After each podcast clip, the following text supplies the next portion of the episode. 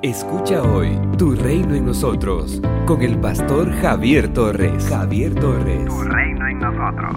Yo que estoy preso por servir al Señor Jesús, les ruego que vivan como deben vivir quienes, como ustedes, han sido llamados a formar parte del pueblo de Dios.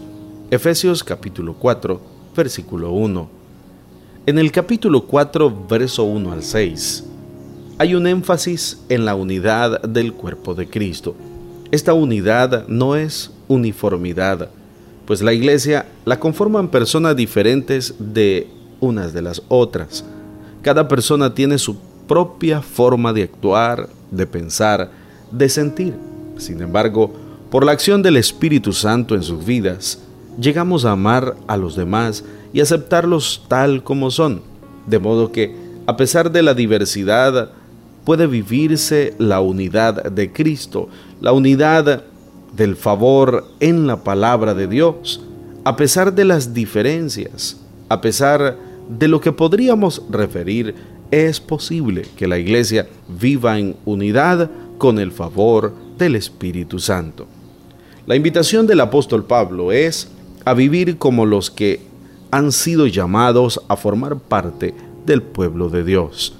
Expresiones similares encontraremos en otras de sus cartas, la carta a los filipenses, la carta a los colosenses y la primera carta a los tesalonicenses. Si alguien afirma ser hijo de Dios, debe vivir como tal. Los que han nacido de nuevo en Cristo ya no pueden vivir como quienes no tienen en cuenta a Dios en sus vidas. En sus cartas, el apóstol Pablo nos exhorta a que vivamos una vida de santidad, de modo que ya no nos comportemos según como vivíamos antes de conocer a Jesús como Señor y Salvador.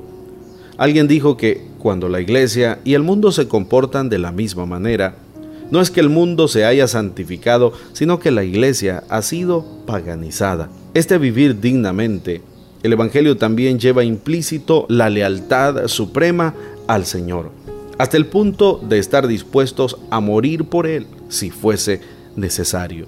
Los versículos 2 y 3 presentan algunas virtudes que favorecen el amor y hacen posible la unidad a pesar de las diferencias.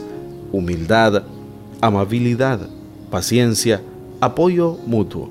Estas virtudes no se obtienen por el mero esfuerzo personal, sino que la presencia del Señor a través del Espíritu en la vida del creyente hace posible esto. En los versículos 4 al 6 encontramos una profesión de fe cristiana que evoca aquella declaración de fe contenida en Deuteronomio capítulo 6 versículos 4 al 6.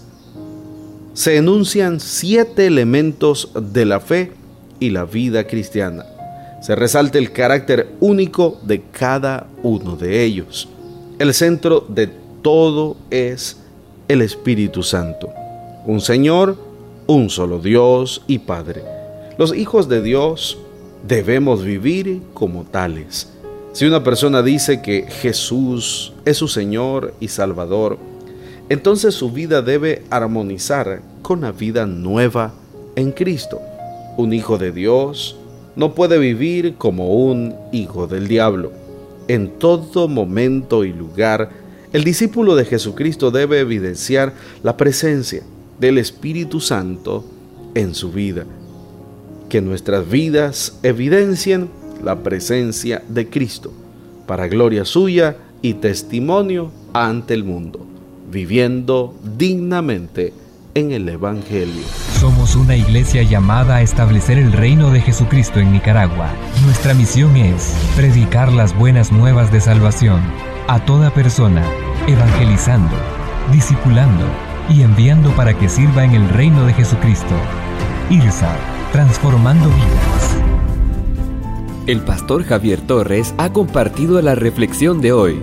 Esperamos que sea de mucha bendición para su vida y su crecimiento espiritual.